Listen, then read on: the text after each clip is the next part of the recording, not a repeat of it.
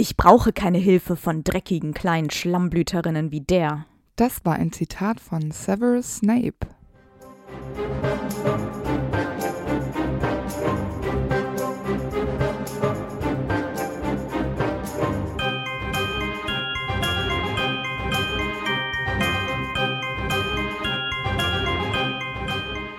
Hi, ich bin Amber. Und ich bin Antonia. Und wir sind die Schokofrösche. Und heute auf unserer Schokofroschkarte ist Severus Snape. Der am 9. Januar 1960 geboren ist und gestorben ist er während der Schlacht von Hogwarts am 2. Mai 1998. Und da war er gerade mal 38 Jahre alt. Es ist ein bisschen verrückt, ne, weil Alan Rickman ja so viel älter ist und man immer denkt, Snape wäre uralt, aber genau. klar, er muss ja so alt sein wie Harrys Eltern Ja, ja. zu dem Zeitpunkt auch wären. Ja, Alan Rickman war tatsächlich Anfang 60 in den ersten Filmen. Ne? Mhm. Also das ist ja ein immenser Unterschied. Könnte man meinen, er wäre eine Fehlbesetzung, aber ist er definitiv ja nicht. Nein. Ähm, ich finde auch, das Alter passt dahingehend gut, also dass er halt älter aussieht quasi, als er eigentlich ist, weil er halt ja auch viel durchgemacht hat und Ja. dadurch ja vielleicht auch kaputter wirkt, als wenn es jetzt wirklich ein 38-Jähriger wäre, der ihn spielen würde. Ja, das finde ich auch. Außerdem hat Alan Rickman dieser Figur so viel Leben gegeben. Ich fange, sag's direkt am Anfang. Ich glaube ja, dass so viele Leute äh, Snape cool finden, weil Alan Rickman einfach ein mega guter Schauspieler war und der einfach Snape diesen diesen Snape-Flow gegeben hat. Das ist nicht aus dem Buch, das ist von Alan Rickman. Ja. Man kann sich Snape nicht mehr anders vorstellen. Es geht gar nicht. Also das, was Alan Rickman aus Snape gemacht hat, ist, äh, ist legendär. Ich finde sowieso krass, wie viele Charaktere sich letztendlich so krass auf ihre Rolle vorbereitet haben. Ich meine, Jason Isaacs war ja einer, Mhm. aber eben auch Snape, Voll, der ja, ja, ich meine, das ist jetzt gefährliches Halbwissen, aber ich glaube, ist es nicht so gewesen, dass J.K. Alan Rickman selbst ausgewählt hat? Die wollte, dass der ihn spielt? Mm, Vielleicht hatte sie Mitspracherecht, aber was ich krass Mhm. fand, war, dass J.K. ihm ja von Anfang an äh, oder relativ früh schon gesagt hat, warum Snape ist, wie er ist und ihm diesen Hintergrund von diesem Always, Ja, diesem genau. berühmten Zitat ja schon verraten hat, bevor das in den Büchern erschienen ist. Ja. Ja, genial, einfach genial. Und deswegen kann man ihm auch verzeihen, dass er eben, ja, 30 Jahre älter ist als der eigentliche Snape. Finde ich auch in Ordnung. Mir würde auch nicht einfallen, welcher Schauspieler, welcher britische Schauspieler, Anfang 40 vielleicht, das so gemacht hätte. Also, Nee. das ist schon gut so. Und Alan Rickman ist auch einfach, hat bei Stirb langsam mitgespielt. Als Bösewicht. Ja, der ist eine Koryphäe. Ja, und ich meine, es ist auch e- egal wer, es hätte keiner so gut machen können und man kann es eh nicht mehr anders vorstellen. Es ist Snape, ganz klar. Ja. Wir kennen Snape als Zaubertranklehrer, Slytherin-Hauslehrer und als Halbblutprinzen. Genau. Severus bedeutet ernst oder streng und Snape, den Nachnamen, hat J.K. von einem englischen Dorf in Yorkshire und außerdem ist es ein englisches Verb und bedeutet jemanden zurechtweisen oder sogar jemanden zu beleidigen. Wie passend. Mal wieder. Also auch wieder ein super passender Name, in der Tat. Aber Rufus Beck sagt doch, glaube ich, Severus. Oh ne? ja. Das finde ich immer sehr verwirrend, muss ich ehrlich sagen. Nee, einfach Äh, Ich nein. finde Severus gut. Auf jeden Fall. Oder Severus. Nee, nein, da bin ich schon wieder nicht der gleichen Meinung. Was, wie sagt er nochmal? Severus. Severus. Warum sollte man das sagen? Weiß ich nicht. Oh, das macht mich wahnsinnig, sowas. Krabby. Oh ja, nee. Hör, nee. Nein, wir, wir schließen jetzt das Kapitel Rufus Beck, bitte. Snape ist ein dünner Mann und er hat fahle Haut und eine auffällig große Hakennase. Seine Zähne sind gelblich verfärbt und ungleich. Snape hat schulterlanges, schwarzes, fettiges Haar und seine Augen sind dunkel mit durchdringendem Blick. Und nachdem er Todesser geworden ist, trägt er natürlich auch das dunkle Mal am linken Unterarm und für gewöhnlich trägt er diese langen, schwarzen, fließenden Gewänder, die im Film einfach richtig cool dargestellt sind. Ich finde es richtig Mhm. geil. Und die lassen ihn ja auch im Buch immer so wirken wie so eine übergroße Fledermaus. Also dieser Vergleich wird sehr häufig mit Snape gemacht. Ja. Und als Jugendlicher wird Snape als rundschultrig beschrieben, aber dennoch eckig, irgendwie witzig und auch komisch. aber das steht so im Buch tatsächlich. Und er hat ebenfalls auch als junger Mann ein blasses Gesicht, strähnig, fettig, lange Haare, das ist wohl so sein Ding. Und später wird Snape mit einer starken autoritären Präsenz umgeben. Genau, da finde ich auch wieder Alan Rickman super passend, weil diese Pausen, die er ja beim Sprechen immer so macht, Mhm. die geben dem Ganzen immer noch so eine kühle, distanzierte, aber auch so eine Spannung irgendwie in der Stimme. Also ich finde das richtig gut. Mhm. Wobei, ähm, wir hatten ja in unserem QA letztens auf Instagram festgehalten, dass wir den Film ähm, gerne auf Deutsch gucken. Ich muss da ganz ehrlich sagen, die ähm, Stimme hat ja gewechselt von Snape nach den ersten beiden, weil ich glaube, der Synchronsprecher gestorben war und auch der zweite Synchronsprecher, der es zu Ende gemacht hat, ist leider auch schon gestorben. Aber Hm. ich habe mir das jetzt genauer angeguckt, weil bei Snape in den ersten beiden er nicht ganz so eine kühle Stimme hat, also nicht so scharf. Mhm. Und da wirkt Snape, obwohl Alan Rickman genauso spielt wie in den anderen, äh, also ab dem dritten auch, wirkt er da ein bisschen harmloser. Obwohl er ja eigentlich von Anfang an ziemlich hart zu Harry ist. Also da gibt es ja jetzt keine Abstufungen oder so. so ja, er war mit, das war das Probejahr und äh, anfangs war er noch nett zu Harry. Nee, nee. sondern er ist ja von Anfang an ähm, so ähm, umgegangen mit Harry und das macht die Stimme auch, also im Deutschen. Ähm, wenn man ins Englische guckt, ist das natürlich überall gleich, aber fürs Deutsche, für die, die Englisch auch nicht so gerne gucken, also der richtig geile Snape im Deutschen ist erst ab dem dritten. Und ich finde auch einfach, diese Stimme von Alan Rickman, der hat ja so eine tiefe, sehr markante Stimme. Also die hört man ja immer überall raus. Und äh, das ist ja auch schon was Besonderes. Deswegen finde ich auch bei ihm so diese Synchronstimme, die kann gar nicht das rausholen, was äh, Alan Rickman leistet. Nein. Aber die Deutschen sind halt faul, Ja. so wie ich, und dann geben die sich keine Mühe, das auf Englisch zu gucken. Dann kommen wir mal zu seinem Zauberstab. Ich bin extrem enttäuscht mal wieder, dass Mhm. der Zauberstab nicht festgehalten worden ist irgendwo. Das hätte ich mir gewünscht, aber leider nein. Dann lass mich deinen Wunsch erfüllen, denn ich habe mir was Ja. überlegt, was total offiziell natürlich ist. Nein, äh, das Total ist einfach äh, meine Interpretation. Ich habe mir für Snape die Roteiche überlegt, denn man sagt, dass ignorante Leute über die Roteiche sagen, dass sie für Menschen mit einem hitzigen Gemüt gemacht ist. Aber in Wahrheit hat der Besitzer eines Roteichen-Zauberstabs ein sehr schnelles Reaktionsvermögen, ähm, das ihn zu einem ausgezeichneten Duellanten macht. Und die Roteiche ist auch seltener als die normale Eiche. Und die Besitzer sind oft schlagfertig, risikobereit und haben eine schnelle Auffassungsgabe. Außerdem kreieren sie häufig unverwechselbare eigene Zaubersprüche. Mhm. Rundum sind die Besitzer Zauberer, die jeder gerne in einem Duell an seiner Seite hätte. Hm. Finde ich gut, vor allem der vorletzte Teil. Genau, mit dem Der passt mega gut. selbst Zaubersprüche erfinden. Ne? Genau. Ja, und als Kern die Drachenherzfaser, denn in der Regel erzeugen Drachenherzfaser-Zauberstäbe ähm, die meiste Macht.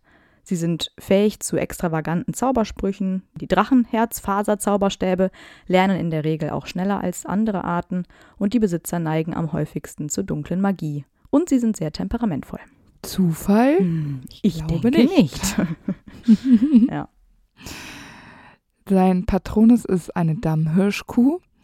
Und da habe ich mal kurz ein bisschen nachgelesen. Also die steht für wahrhaftige, bedingungslose Liebe. So eine Mm. Hirschkuh an sich, also so, eine, so ein Reh halt steht dafür. Und vielleicht ist es ein Hint auf Lilly, weiß ich nicht. Ja, ich meine, klar, er hat diesen Patronus ja wegen Lilly, weil Lillys Patronus ist die Hirschkuh und sein Patronus hat sich Ja. eben angepasst. Aber interessant ist ja, dass Lillys Patronus sich James angepasst hat, weil James eben der Hirsch ist und sie dann die Hirschkuh. Also ein bisschen. Hä, das ist aber für mich unlogisch, weil ist der Patronus von Lupin dann männli ein männlicher Wolf und der von Tonks wird dann ein weiblicher? Ja, ich verstehe das ist auch Quatsch. nicht. Also entweder Hirsch und Hirsch oder Löwe und Löwe oder Löwin und Löwin und nicht, äh, das finde ich Quatsch. Das zählt für mich nicht als angepasster Patronus. Ich finde das blöd. Doch Lilly ist halt noch ein Ticken mehr selbstständiger, eigenständiger und äh, unabhängiger von James als Tonks von Lupin. Dann hätte sie ja auch einfach die Schwalbe behalten können, die sie vorher hatte. Ja. Habe ich mir gerade ausgedacht. Also ehrlich. Also manchmal Ja, das macht das ist- einfach keinen Sinn. Das ist äh, nicht richtig konsequent auf jeden Fall, das stimmt. Ja. Und das finde ich, manchmal finde ich, macht das mir das hier auch ein bisschen kaputt. Das Vor allem, stimmt. wenn man das die ganze Zeit so klein analysiert. ja. Wenn man ähm, das nur liest und sich mal kurz im, während des Lesens so, oh ja, okay, ist klar. Macht man sich vielleicht auch nicht so Gedanken dann- drum. Nee, aber wenn man das dann hier so stehen hat und dann vor allem, wenn man darüber spricht, Mhm. gemeinsam und dann so verschiedene Punkte dann immer noch von jemand anderem einfließen, dann denkst du ja auch manchmal so, Mhm. JK, Ja, was passiert da mit dir das immer? stimmt. Also, ja. Sein Irrwicht ist eventuell Lillys Leiche. Habe ich mir auch überlegt. Und dann ist Lilly aber ja dann recht schnell tot. Und danach habe ich mir überlegt, dass es vielleicht sein könnte, wie Voldemort herausfindet, dass er so ein Doppelagent ist. Ja, denkst du? Mhm. Ja, weil dann irgendwie sein ganzes Leben, sein ganzes Konstrukt, auf dem er quasi existiert, bricht er dann zusammen. Und ähm, was meinst du, äh, wie der Irrwicht das darstellt? Voldemort, der rauskommt und sagt, ich weiß, was du getan hast. Aber dann könnte man im weitesten Sinne auch sagen, Voldemort ist Ja. sein Irrwicht. Ja, Es ist schwierig. das stimmt, aber ist es immer. Ja. Severus Snape ist der Sohn von Tobias Snape, einem Muggel, und Eileen Prince, einer reinblütigen Hexe, und daher ist Severus Snape ein Halbblut. Er wächst in Spinners End auf, das ist ein heruntergekommener Vorort von Cokeworth. Dort ist es sehr schmutzig und die Häuser stehen teilweise leer und sind heruntergekommen und die Straßenlaternen sind kaputt, also eine sehr ärmliche Gegend einfach. Und auch in seiner Kleidung spiegelt sich ja diese Armut wieder. Er trägt äh, ungewaschene und schlecht sitzende Klamotten, die nicht zusammenpassen. Und ich finde es noch ganz witzig, so ein kleiner Fun-Fact, weil Harry verbringt eine Nacht in Cokeworth, noch bevor er Snape kennenlernt, weil die Dursleys auf der Flucht der Hogwarts-Briefe dorthin fliehen, wo Petunia herkommt. Und wenn sie dann von einem schrecklichen Jungen aus ihrer und Lillys Kindheit spricht, dann ist damit nicht James, sondern Snape gemeint. Interessant ist ja, dass er nach wie vor später immer noch in Spinners End wohnt, wenn er nicht in Hogwarts ist, äh, denn an seiner Stelle wäre ich nicht sehr gerne dorthin zurückgekommen, weil wir wissen, dass sein Vater in seiner Kindheit gewalttätig war, weswegen sich auch Snape ja immer mehr zu der Familie seiner Mutter hingezogen fühlt. Deswegen gibt er sich ja dann später auch diesen Spitznamen, den Halbblutprinzen, Halbblut, klar, durch seinen Blutstatus und Prinz wegen des Nachnamens seiner Mutter. Und das finde ich interessant, weil es ja die Ähnlichkeit zu Lord Voldemort wiederherstellt, Lord und Prinz, und beide ändern ihren Muggelnamen. Allgemein weiß man, dass seine Eltern sich viel streiten. Es gibt gar keine Harmonie in dem Haus oder so eine Art Wohlfühlatmosphäre. Sein Vater ist depressiv und vermutlich eben auch aggressiv, wie du schon gesagt hast. Ähm, man weiß jetzt nicht, ob er auch physisch übergriffig war, aber man könnte das jetzt schon auch herleiten. Wie du ja am Anfang schon gesagt hattest, äh, trägt Snape diese unpassende Kleidung und ich finde es eben auch schon ein krasses Anzeichen, dass ähm, beiden Elternteilen da irgendwie äh, zumindest das egal ist, was mit ihrem Sohn ähm, passiert und äh, wie er nach außen wirkt. Ja, so ein bisschen vernachlässigt, ne? Genau, und überhaupt das Familienbild spielt da keine Rolle. Ähm, wir kennen ja jetzt auch schon Familien, wo eben das irgendwie versucht, hoch, äh, versucht wird hochzuhalten, dass alle denken, wow, da funktioniert alles. Aber irgendwie den Snapes ist da irgendwie fast alles wurscht. Ich finde es eben auch schade, dass nicht mal auf so Kleinigkeiten geachtet wird, dass, dass geschaut wird, dass diesem Kind wenigstens an diesen Basis ähm, ähm, nichts fehlt. Da frage ich mich auch immer, hatte er genug zu essen? Haben die da irgendwie drauf geachtet? Nee, ich glaube nicht. Wahrscheinlich, genau, wahrscheinlich war da einfach ein riesen Desinteresse und Gleichgültigkeit für ihr eigen Fleisch und Blut und das ist halt richtig krass. Ja, ich glaube, weil die immer nur mit sich selbst beschäftigt waren. Die, äh, die, dieser ganze Fokus lag immer nur auf diesem Streit der beiden und irgendwie immer nur so eine egoistische Sicht auf sich selbst, dass die vergessen haben, dass sie ein Kind haben. Und Snape war jetzt vielleicht auch nicht jemand, der dann nach Aufmerksamkeit gebuhlt hat, indem er seine Eltern direkt angesprochen hat, sondern der hat sich dann einfach Nee. zurückgezogen und dann haben die es einfach wirklich vergessen, sich um ihn zu kümmern. Und das ist unglaublich traurig. Und dieses, diese wenige emotionale Fürsorge, die Snape als Kind erhalten hat, erklärt ja dann auch, warum Snape so sozial unbeholfen ist. Mhm. Ja, und auch so verbittert ist. Ja, ja, genau. Er hat ja das nie mitbekommen, dass man sich auch mal, dass man einfach mal so unbeschwert wahrscheinlich, unbefangen miteinander unterhält. Und die haben bestimmt auch keinen netten Smalltalk gehalten. Und die haben bestimmt Nee. auch nicht nachgefragt, ach, und wie war's? Du warst doch heute draußen, hast dich mit den, wie auch immer getroffen, mit den Evans und bla bla bla. Da hat doch keiner nachgefragt. Mhm. Und das finde ich richtig krass. Er war ja dann viel alleine, also Snape. Ich könnte mir vorstellen, dass da schon dieser äh, Wunsch äh, aufgekeimt ist, Teil von was Besserem, Größerem zu sein, weil das sein Elternhaus verpasst hat, ihm zu geben. Auf jeden Fall. Also er freut sich auf jeden Fall, dass er bald sein Zuhause verlassen kann, um nach Hogwarts zu gehen. Genau. Und ich glaube auch, dass diese Verbitterung vom Vater und dieser Hass auf seine Frau und vielleicht auch auf sein Kind daher kommt, dass er eben ein Muggel ist und wieder dieser Konflikt mit Muggel, Hexe und er wahrscheinlich diese magischen Fähigkeiten, die seine Familie zeigt, damit kann er einfach nicht umgehen. Wahrscheinlich spielt auch Neid wieder eine Rolle und diesen Frust lässt er eben an den beiden aus, könnte ich mir gut vorstellen. Mhm. Aber ich finde, man muss auch mal dazu sagen, ich meine, klar, Kinder, die Probleme machen, die haben selbst immer Probleme. Und natürlich ist an dem Charakter maßgeblich auch der äußere Einfluss beteiligt. Also als Kind natürlich vor allem die Eltern.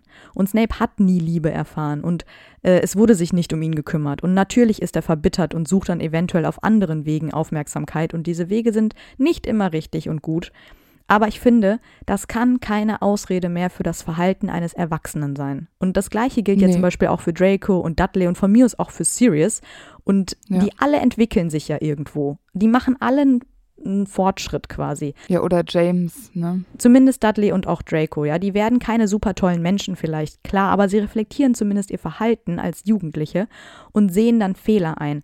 Snape aber nicht. Und ich finde es auch ganz extrem, weil auch Harry hat nie Liebe erfahren. Immer nur Hass kam ihm entgegen in der Kindheit.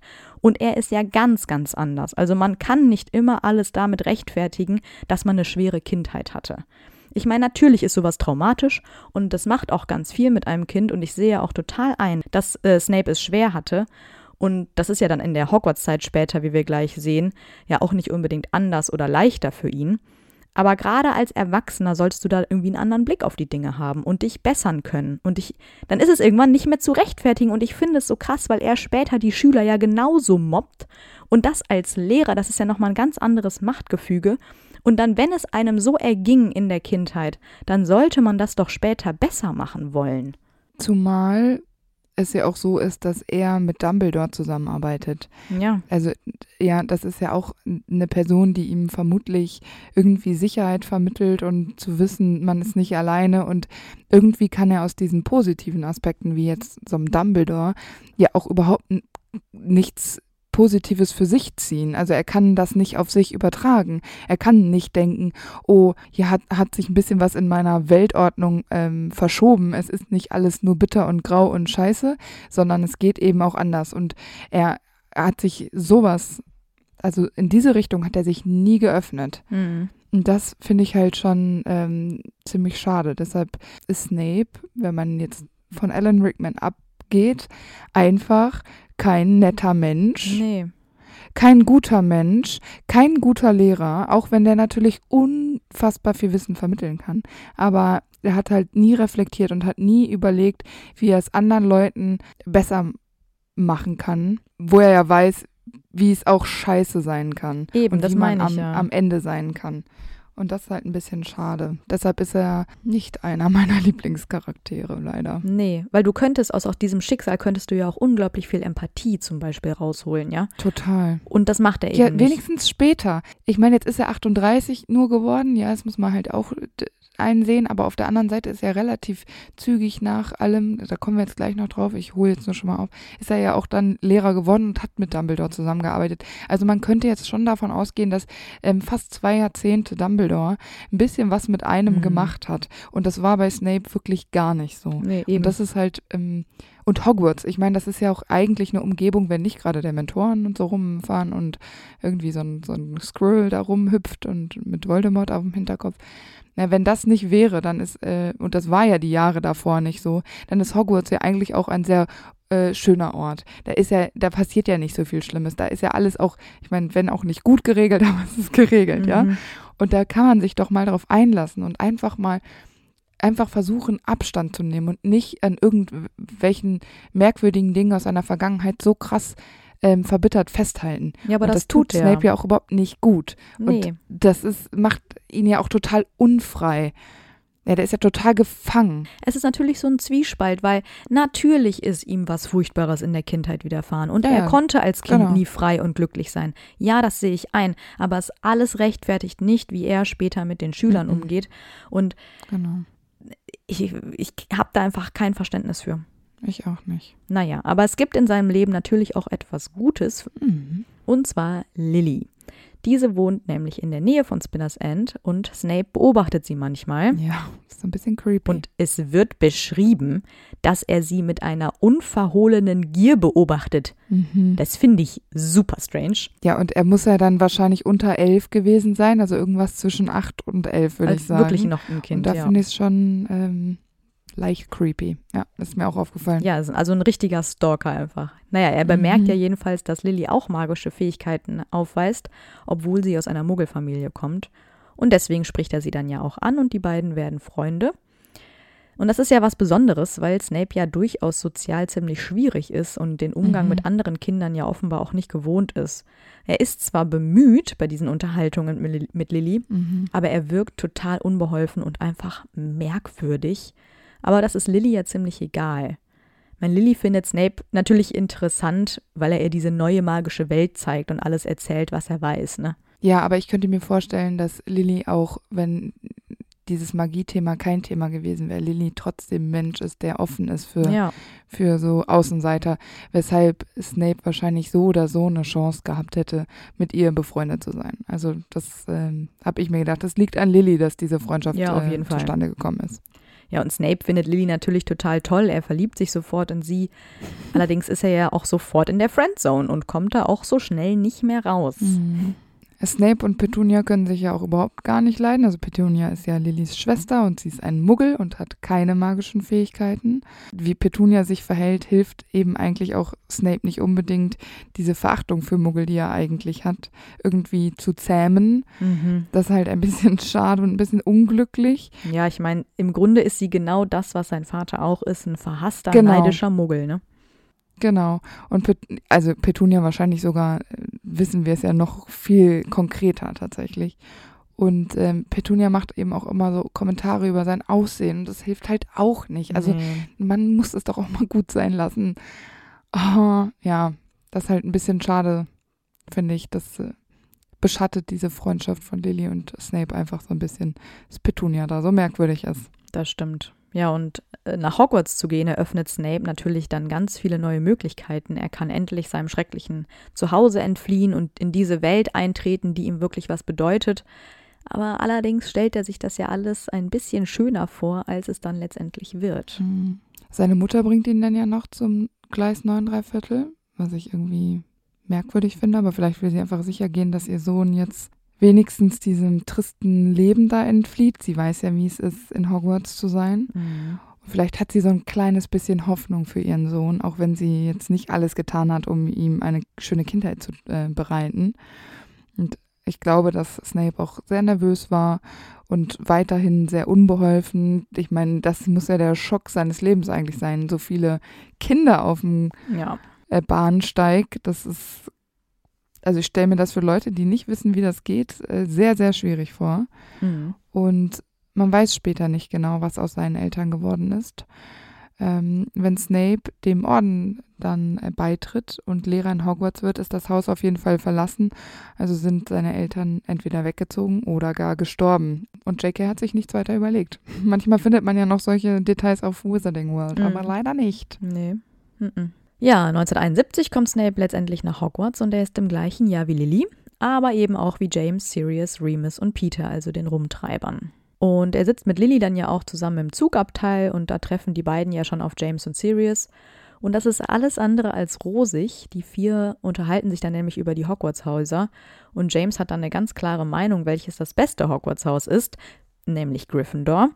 Und da gehen die Meinungen dann ja schon rapide auseinander. Also offenbar hat Snape ja auch schon Input bekommen, äh, weil er Slytherin als das beste Haus hält. Mhm. Also könnte man davon ausgehen, dass seine Mutter ebenfalls in Slytherin war. Ja, genau. Der sprechende Hut macht ihn dann ja später auch zu einem Slytherin. Und dann habe ich mir gedacht, passt das? Ich glaube, da müssen wir gar nicht diskutieren, du.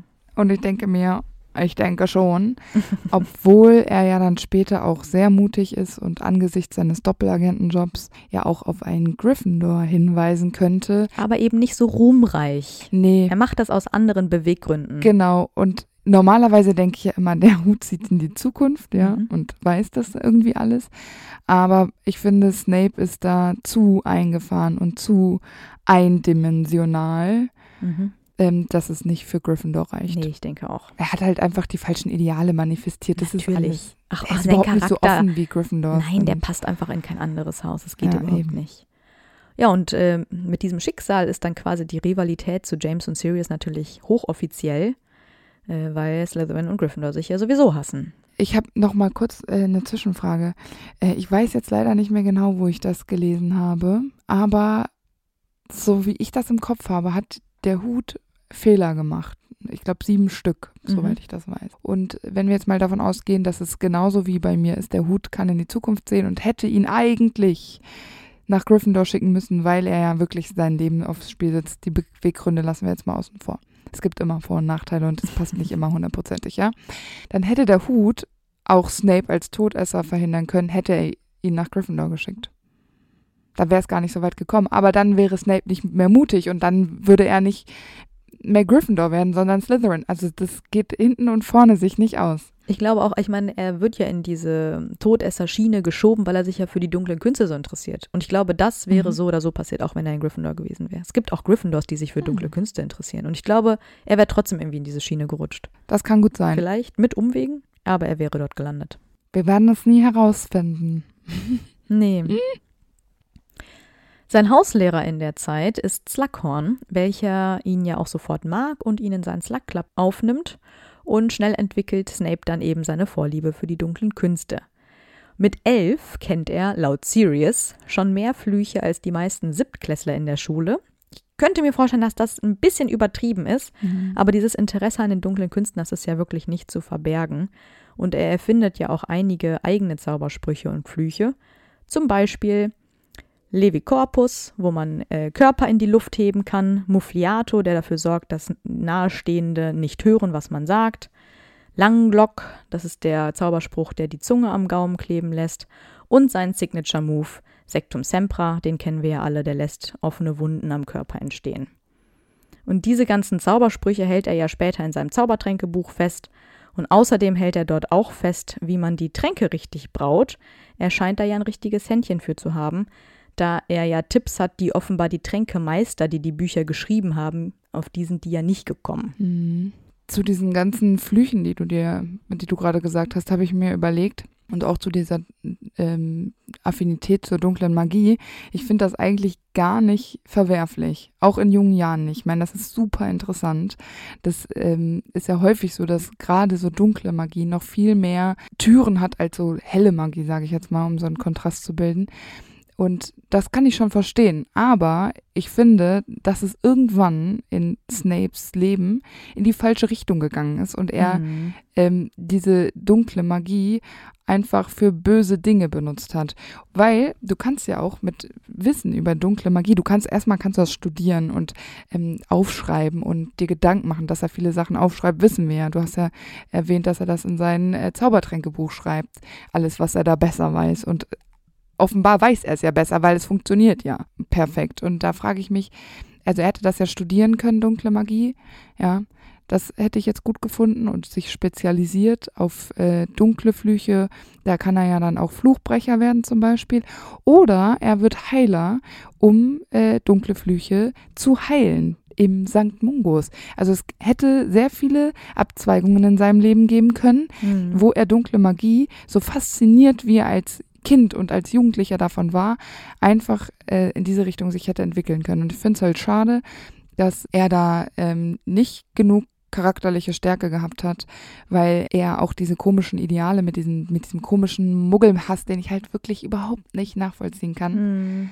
ähm, dann da zu den Todessern geht. Und ah, Ja, ich glaube- regt mich ein bisschen auf. Da, du implizierst ja mit diesen Vorschlägen, was er hätte daraus machen können, dass es etwas Positives ist. Und ich glaube, dieses Positive hat er einfach noch nicht gefunden. Er, er sieht überhaupt nicht, dass man damit, mit dieser Faszination, die er hat, auch etwas Positives bewirken könnte, weil es einfach so fern von ihm Nee. ist. Ja, aber es ist nervig. Und das hat natürlich auch ganz viel mit seinem mit seiner Art zu tun, einfach weil er ja so ein großer Außenseiter ist.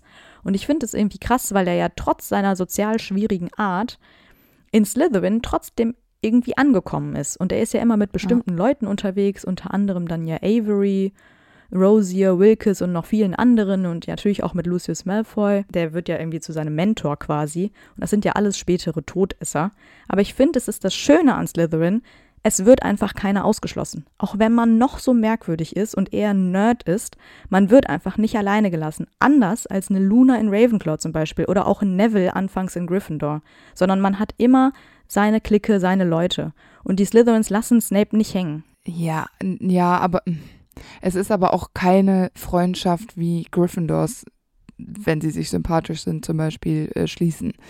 Also das sind auch häufig, glaube ich, äh, gut gemeinte Zweck Gesellschaften, die eben einen Nutzen auseinanderziehen, weil sie eben so gerissen sind und wissen, der kann das und ich brauche das und der kann das, ich brauche das und irgendwie können die sich halt leiden und können sich auch ab, weil sie von der Mentalität her in Slytherin ja schon sehr ähm, ähnlich ticken. Also ich glaube jetzt nicht, dass das Best Friends Forever sind, dass die, die würden sich auch im Zweifel gegenseitig vorschieben. Hm, weiß ich nicht, weil der Hut der sagt ja immer über Slytherin, hier wirst du treue Freunde finden. Ja, das kann ja sein, aber es gibt viele Deserteure auch in Freundschaften. Ja, die gibt's aber genauso bei Gryffindor. Guck dir Peter Pettigrew an. Und du kannst mir jetzt nicht sagen, dass Draco für, äh, weiß ich nicht, äh, Markus Flint ins Dämonenfeuer äh, springen würde, um den zu retten. Also das nee. würden die auch nicht Ach, machen. natürlich nicht. Aber auch, weil er diesen ruhmreichen Mut nicht hat. Genau, weil diese Freundschaften haben Grenzen, gerade auch bei Slytherin. Ja, aber überall haben die Grenzen. Das, ja, ja, genau.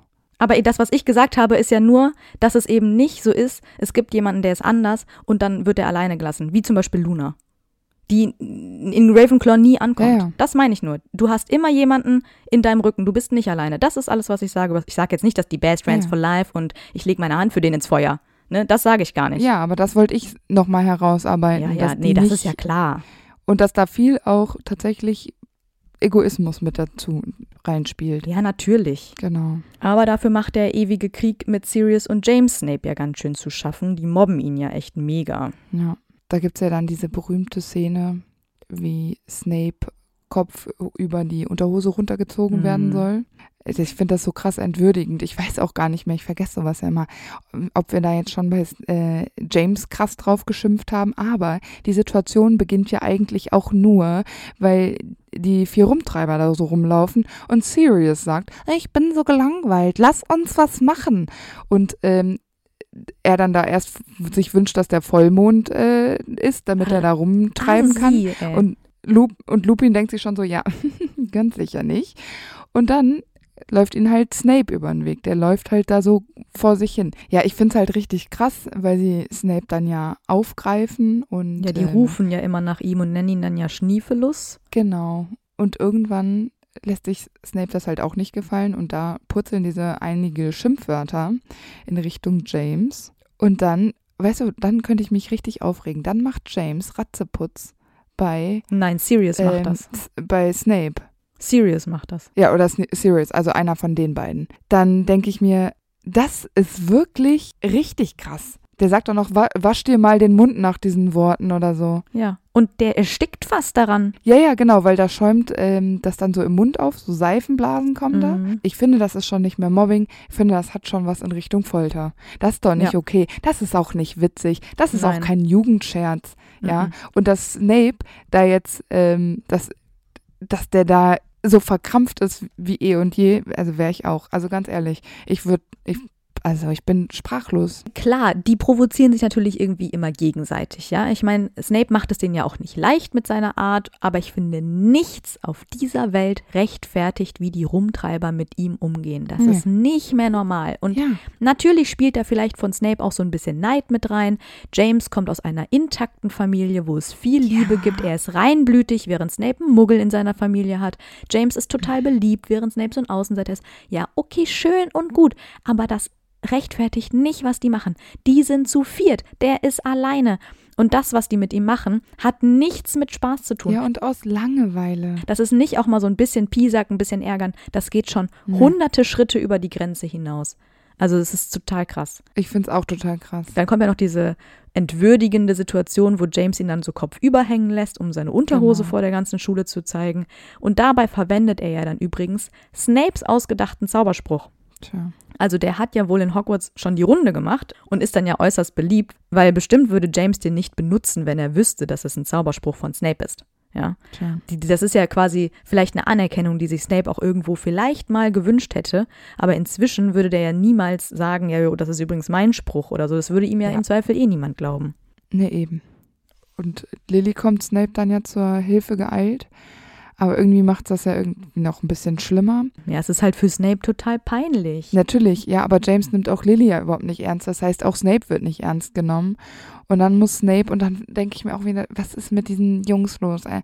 Dann muss Snape eine Körperklammer ertragen als nächstes, ja. Wie unangenehm. Mhm. Aber das ja vor allem, ich meine, da sind die ja nicht alleine. Und das, oh, ich könnte mich richtig aufregen. Das ärgert mich einfach richtig. Und James ist dann einfach noch ein bisschen weiterhin frech und äh, Sirius lacht sich ja wahrscheinlich halb krumm.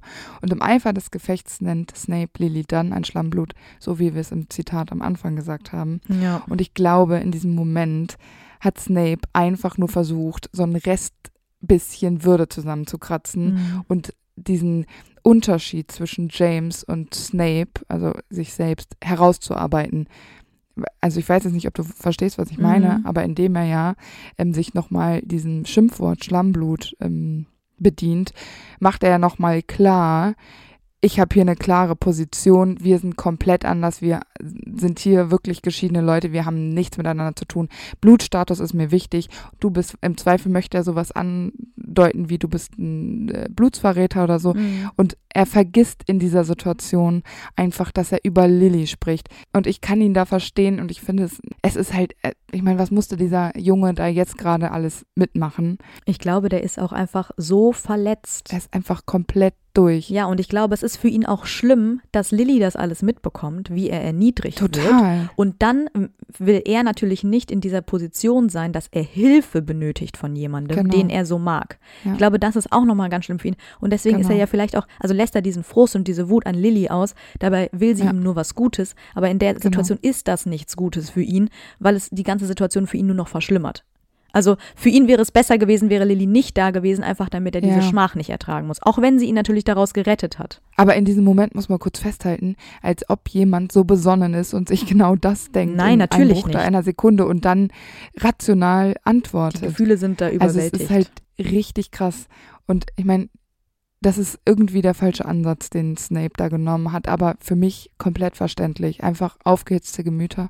Und Lily ist dann natürlich sauer und sagt dann noch sowas wie, ja, ab jetzt brauchst du gar nicht mehr Mhm. um meine Hilfe bitten. Du kannst es jetzt den ganzen Scheiß alleine machen. Und es tut ihm ja später auch leid und er möchte sich entschuldigen, aber sie kann ihm nicht verzeihen. Und das ist der schlimmste Hm. Moment seines Lebens.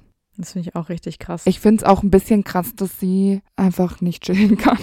Es hat ja noch andere Gründe, weil es ist ja jetzt, sage ich mal, klar, natürlich auch schlimm genug, wie er sie benannt hat, aber es hat natürlich auch den Hintergrund, weil Snape ja seinen eigenen Weg mit diesen dunklen Künsten und seinen Todesserfreunden gegangen ist Ja. und Lilly das ja auch nicht nachvollziehen kann. Und das deutet ja auch irgendwo an, dass es auch schon vorher in der Freundschaft gekriselt hat, einfach weil sie sich ja auch sehr unterschiedlich sind. Und den Weg, den Snape gewählt hat, das ist eben nicht Lillys Weg. Und ja, Aber sie hätte ja vielleicht auch positiver auf ihn einstimmen können, statt ihm die kalte Schulter zu zeigen. das hat sie die ganzen Jahre vorher schon versucht und ich glaube, da ist sie halt gescheitert. Ach, ich weiß es nicht. Ja, Ja, ach.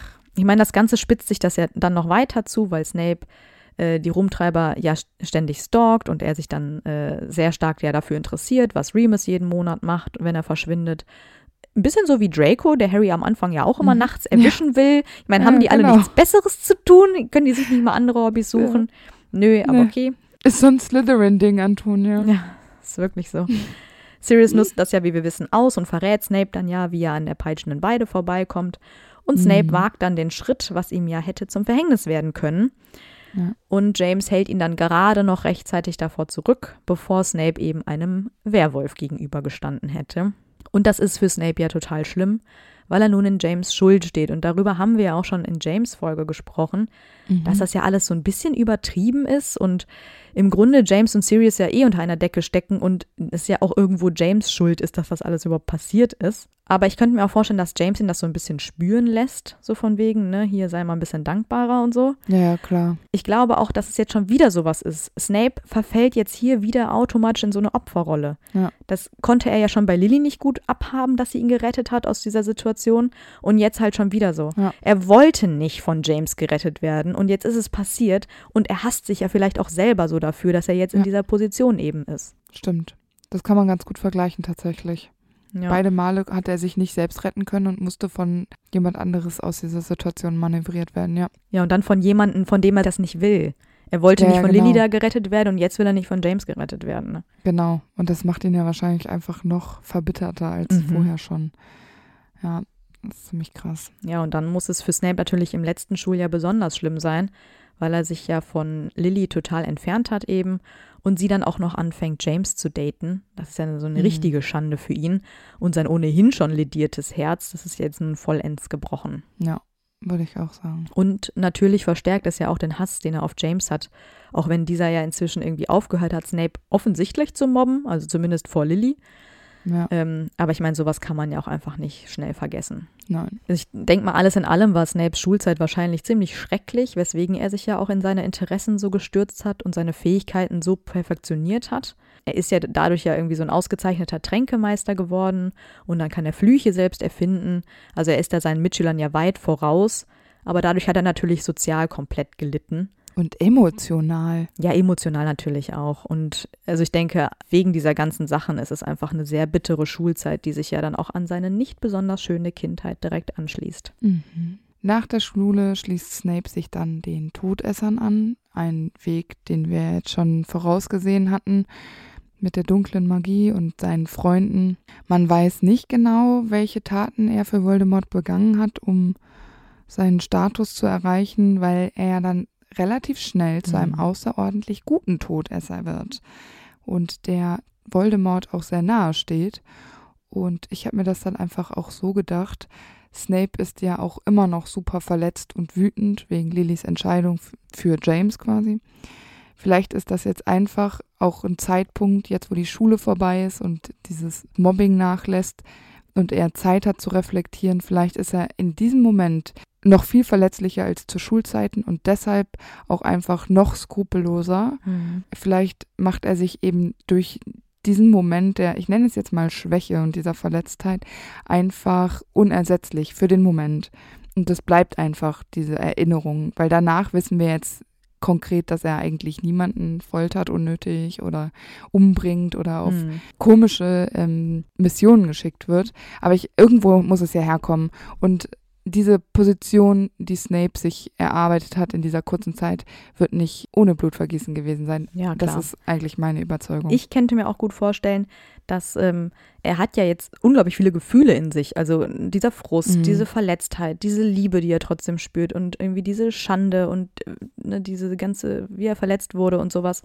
Und ich glaube, er weiß nicht, damit umzugehen und lässt das dann quasi auf einem anderen Weg raus, um irgendwie halt, Mhm. ja, ne, vielleicht sich ein bisschen taub zu fühlen oder sich selber zu betäuben und sowas. Und ich glaube, Ja. das hilft ihm dann vielleicht auch so, weil du wahrscheinlich in diesen Momenten irgendwie ja deinen Geist auch ausschalten musst, weil Ja, sonst erträgst du genau. das ja gar nicht, was du den Menschen da antust. Und Ja, er genau. gehört natürlich auch zu den klügeren und logisch denkenden Gefolgsleuten. Ja, total. Und deswegen hat er sich ja auch Voldemorts Respekt verdient, weil er ja eben nicht nur ein stumpfer Befehlsausführer ist. Ne? ja, genau, weil er eben auch so unfassbar strategisch denken kann. Mhm. Und er ist eben auch fantastisch mit Zaubertränken. Und ich meine, das ist natürlich auch gut für Voldemort zu wissen. Ja, so Gifte und so kann man immer gebrauchen. Eben, also da gibt es ja unzählige ähm, Tränke, die man da benutzen kann. Und das ist natürlich gut zu wissen, dass man da jemanden sehr Verlässliches hat, Das stimmt. der eben auch ähm, Schulbücher korrigieren kann. Und lesen kann. Ich glaube, das ist schon eine Besonderheit bei den das, das Todessern. hilft auch, ja. Ja, er ist ja auch äh, quasi ein Spion, weil er Voldemort die Informationen über die Prophezeiung übermittelt. Und ich könnte mir auch vorstellen, dass er ja vielleicht auch darauf angesetzt wurde, so Dumbledore vielleicht so ein bisschen zu bespitzeln. Ja. Denn schließlich überhört Snape ja dann die Prophezeiung, weil Trelawney Dumbledore diese bei ihrem Vorstellungsgespräch benennt. Und warum sollte Snape da zufällig da im Eberkopf sitzen? Deswegen könnte ich mir schon vorstellen, Ja. dass er vielleicht das so ein bisschen im Blick hatte alles.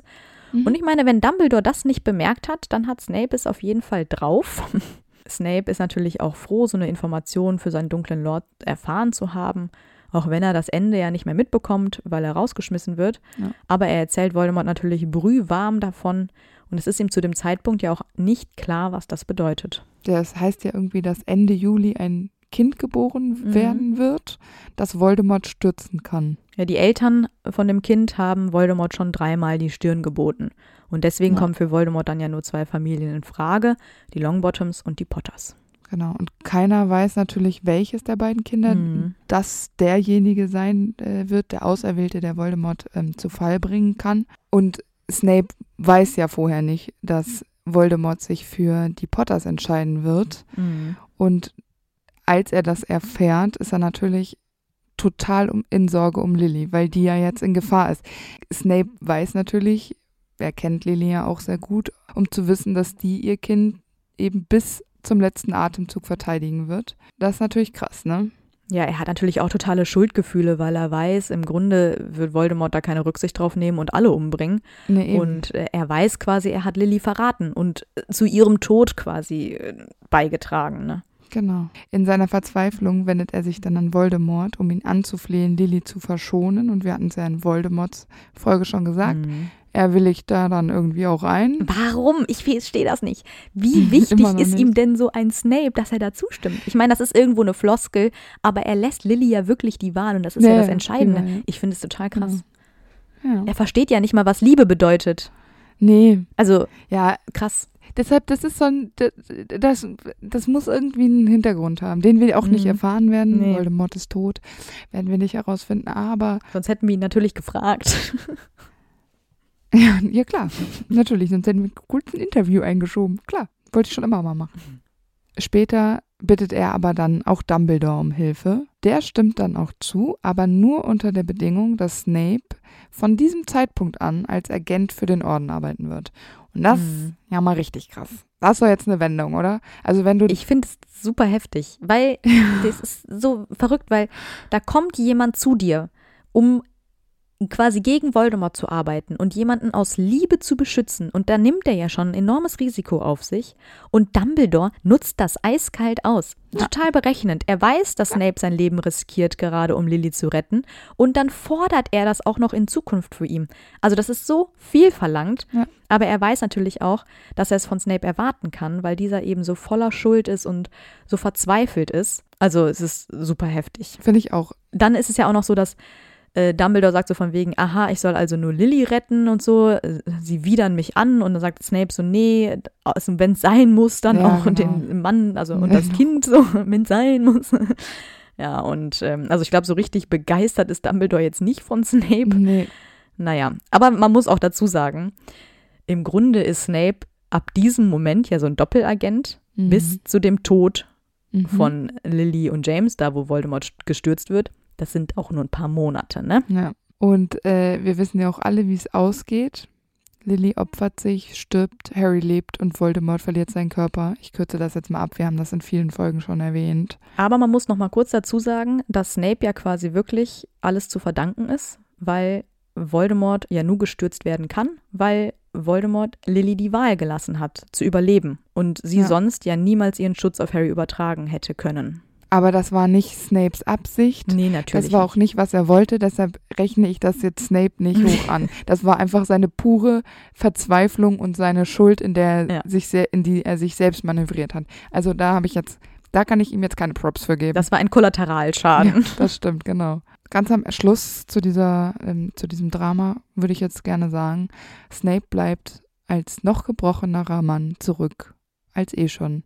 Und Snape ist so unglücklich, dass er sterben will. Mhm. Dumbledore mahnt ihn aber dann noch zur Vernunft und zur Aufrechterhaltung von Lillys Erbe und Andenken und dass man Harry beschützen müsste. Mhm. Das ist wieder eine bittere Pille, würde ich sagen, für Snape. Das stimmt. Und ich finde, man muss auch wieder dazu sagen, ich finde, das ist auch keine Liebe mehr, was Snape da für Lily empfindet. Nee, das, das ist nur noch reiner Wahn und Besessenheit. Ja, genau. Als Kind schön und gut, so eine kleine Schwärmerei. Okay, als Jugendlicher noch die erste große Liebe.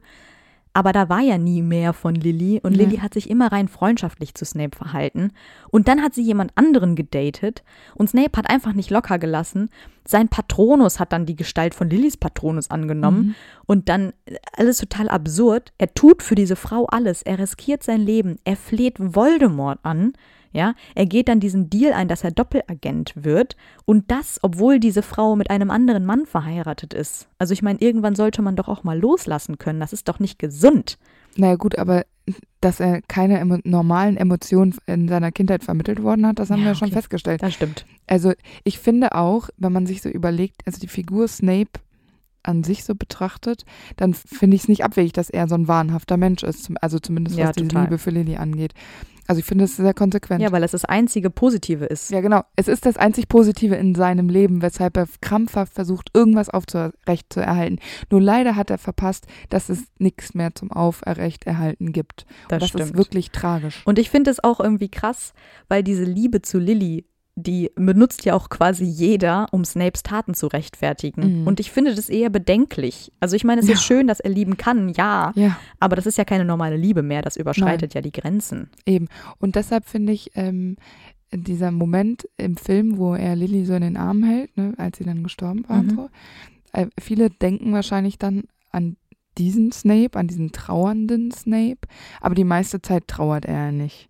Er ist entweder im Wahn oder er ist Mhm. verbittert des Todes. Und ich finde es halt einfach, er ist, er ist für mich kein liebenswerter Mensch. Es ist ja auch Mhm. keiner, wo du dann mal hingehen kannst und dann so wie macht man doch in Filmen so, weißt du, so, ein- so ein Bella Cullen äh, wo sie dann so die Hand auf die kühle Hand von Snape legt Ja. ihn ganz tief in die Augen guckt und damit ein bisschen hypnotisiert und sagt, alles wird gut. Und Snape ist Ja. plötzlich ein neuer Mensch. Das passiert klar. nicht, das wird Nein. nicht passieren. Dafür ist JK einfach viel zu konsequent. Vielen Dank, JK, dafür. Mhm. Und ähm, deshalb finde ich, weiß ich nicht, wo die Leute versuchen, an, also die, die Snape so super mega geil finden und ihn liebenswert finden, frage ich mich, wo setzen die an, ihn liebenswert zu finden? Also wo docken Ja. die an und denken sich so, hier halte ich mich fest, hier ist der Snape richtig cool. Ja. Weil eigentlich ist er es nie. Er ist höchstens bemitleidenswert bisher, aber alles, was jetzt noch folgt, macht ihn nur noch unliebsamer. Und es gibt halt ein paar Momente, wo wie ich und wir das ja jetzt auch schon getan haben, wir natürlich versuchen, ihn in Schutz zu nehmen, weil wir nicht finden, dass gerecht mit ihm umgegangen worden ist. Aber auch das ist ja kein Moment, in, für den er mir jetzt dankbar wäre, wenn man jetzt Nee. Snape irgendwie projizieren würde. Der würde ja nicht Mhm. kommen und sagen, ja super, Amber und Antonia, ich finde es gut, dass ihr das nochmal erwähnt habt, dass James das nicht, dass es nicht okay war. Ja, natürlich, Ja. weil, weil der auf dieser Art von emotionaler ähm, Begegnung überhaupt nichts mit anfangen kann. Deshalb finde ich es irgendwie, also diese Liebe, die Leute für Snape empfinden, also diese Fanliebe quasi, die ist immer sehr einseitig, weil das würde ja nicht Ja. zurückkommen. Also zum Beispiel, wenn du jetzt einen Sirius liebst, naja, das würde vielleicht zurückkommen. Ja, und deswegen, falls ihr Snape-Lovers seid und es liegt nicht an Alan Rickman, dann äh, schreibt uns doch bitte gerne Ja, und bitte. versucht uns mal zu überzeugen, weil ich kann es auch überhaupt nicht nachvollziehen. Ähm, Dass man ihn bemitleidenswert findet, ja. Dass man äh, seine Taten heldenhaft findet, okay. Äh, aber dass man ihn wirklich mag und findet, er ist ein toller Mensch, das kann ich nicht verstehen. Ja, und dann ähm, müsst ihr, wenn ihr ihn wirklich gut findet und uns jetzt mit dem ersten Teil nicht überzeugen konntet, ne, diese, diese Lehrmethoden, bitte fasst die auch noch mit ein, weil das wäre schon für mich wichtig zu wissen, Ja. warum man jemanden mag, der diese Art von Mobbing an Schülern, an Minderjährigen wohlgemerkt, an Erstklässlern ähm, in Ordnung findet. Dass das toleriert wird, das ist ein anderes Thema. Snape denkt ja dann erstmal, dass die Gefahr ja sowieso beseitigt Ja. ist und Harry gar keine Gefahr mehr droht, weil Voldemort ja besiegt ist. Aber Dumbledore glaubt ja daran, dass Voldemort zurückkommt und dann äh, sei Harry ja vor allem in Gefahr. Und deswegen nimmt Snape sich dann der Aufgabe an, Harry solange er lebt zu beschützen. Und dann ist es natürlich auch klar, er schließt sich Dumbledores Seite an. Er hat aber natürlich das Misstrauen des Ordens und so auf oder gegen sich, weil er eben nach dem Sturz als Todesser die Seiten gewechselt hat, was ja schon sehr Ja. dubios ist. Und natürlich hassen ihn dadurch ja auch die Todesser, weil er es sich in Dumbledores Schoß so gemütlich macht und so ein schönes Leben führt. Genau. Man muss auch dazu sagen, dass Snape deshalb nicht nach Azkaban muss, weil Dumbledore ihn so standhaft verteidigt. Also eigentlich hätte man für dieses Todesser-Sein und diese Taten durchaus mal nach Azkaban gekonnt, ne? Auf jeden Fall. Aber das konnte Dumbledore natürlich nicht zulassen, weil sonst wäre sein Agent ja weg Ja. gewesen. Genau. Ja, Auch wieder schade, weil es hier auch wieder nicht um Snape als Person gibt, ne, sondern nur ihn als Werkzeug. Ja, also klar. Dumbledore ist ähm, auch kein netter Mensch, aber das haben wir auch in seiner Folge das schon stimmt. gesagt. Aber ich finde auch diese Bereitschaft, die Snape dann da hat, die zeigt ja auch irgendwie, dass er nie wirklich loyal zu Voldemort war oder seinen Ansichten. Ja. Und der Grund, wieso er diese Befehle dann ausgeführt hat, war wahrscheinlich einfach nur wirklich das, was ich vorhin schon gesagt habe, diese, diese Gefühle, die in ihm Mhm. herrschten und Genau. vielleicht auch so ein Zugehörigkeitsgefühl mit dieser Todesserfamilie, Ja. weil er wahrscheinlich auch nicht wusste, was er sonst mit sich anstellen sollte. Ja. Jetzt hat er allerdings eine Zukunftsperspektive. Ja. Er beginnt nämlich als Lehrer in Hogwarts zu arbeiten. Er bekommt allerdings nicht seine Wunschstelle als Lehrer für Verteidigung gegen die dunklen Künste, die ja auch Voldemort wollte, ja. sondern er wird Lehrer für Zaubertränke. Ja, aber ist ja auch klar, warum er nicht äh, Lehrer für Verteidigung gegen die dunklen Künste werden kann, weil, wie du gesagt hast, Voldemort wollte diese Stelle, Voldemort hat sie nicht bekommen und hat diese Stelle verflucht und deshalb kann ein Lehrer nicht länger als ein Jahr dort unterrichten in diesem Fach. Dumbledore möchte ja natürlich nicht, dass äh, Snape nach einem Jahr sofort wieder weg ist. Er braucht ihn ja in seiner Nähe Genau. und ähm, deshalb wird der Zaubertrank Lehrer. Und das ist ja witzig, weil alle denken ja immer, dass es nur passiert ist, weil Dumbledore Angst hat, dass Snape auf dumme Ideen kommen könnte, wenn Genau. er äh, Verteidigung gegen die dunklen Künste unterrichten würde. Aber das ist ja Quatsch. Das ist wirklich Quatsch. Snape löst dann ja auch Slughorn ab, der in den Ruhestand geht und wird Hauslehrer für Slytherin, obwohl er verhältnismäßig noch sehr jung ist für diese Position. Ja, und er war gerade noch Todesser, aber Jucking. Ich meine, das ist eine, die dümmste Wahl, die man treffen kann. Aber es gibt wahrscheinlich keine Alternativen, weil es keinen anderen Lehrer aus Slytherin in Hogwarts gibt, nehme ich einfach mal an. Ja, aber vielleicht hofft Dumbledore trotzdem, dass er durch dieses Todesser-Dasein eventuell so ein bisschen das ganz dunkle Gedankengut erkennt und vielleicht so ein bisschen runterdrückt und Ja, das versucht. klappt richtig gut. Mhm. ja, ja, bei Draco zum Beispiel ist ein Ja. gutes Zeichen. Ja, ja. Die Schüler, die Snape dann ja hat, die sind ja frisch aus dieser Generation der Todessereltern entsprungen. Aber diese Verantwortung ist halt auch einfach sehr groß. Natürlich weist Snape eine ziemlich voreingenommene Haltung gegenüber den Slytherins auf, also er bevorzugt die ja am laufenden Band und leidenschaftlich zieht er gern den Gryffindors Punkte ab. Ich finde diese Verantwortung ganz schön krass, weil er ja menschlich gesehen total unfähig ist, als Mentor zu arbeiten. Und er ist auch keine Vertrauensperson und auch Rat und Unterstützung geben oder Verständnis zeigen und auch Erstklässler begrüßen gehören jetzt nicht sonderlich zu seinen Stärken. Nee, natürlich nicht. Ja, als Lehrer ist Snape natürlich total streng und disziplinarisch. Er hat auch keinen Sinn für Humor und ist total ungeduldig.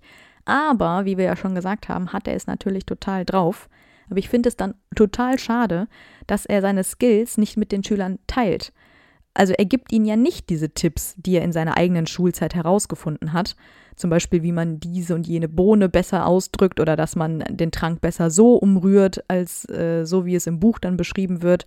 Sondern er erwartet quasi von den Schülern, dass sie selbst drauf kommen. Mhm. Aber die sind eben nicht so Talente, wie er selbst es war. Und ich finde, da erwartet er einfach ein bisschen zu viel. Also sein Unterricht Mhm, ja, ist total, total. unpädagogisch. Ja. Und ich meine, natürlich wird er von den anderen Lehrern trotz seines Alters für seine Fähigkeiten respektiert, obwohl er so jung ist. Und natürlich die meisten Schüler respektieren oder fürchten ihn ja auch.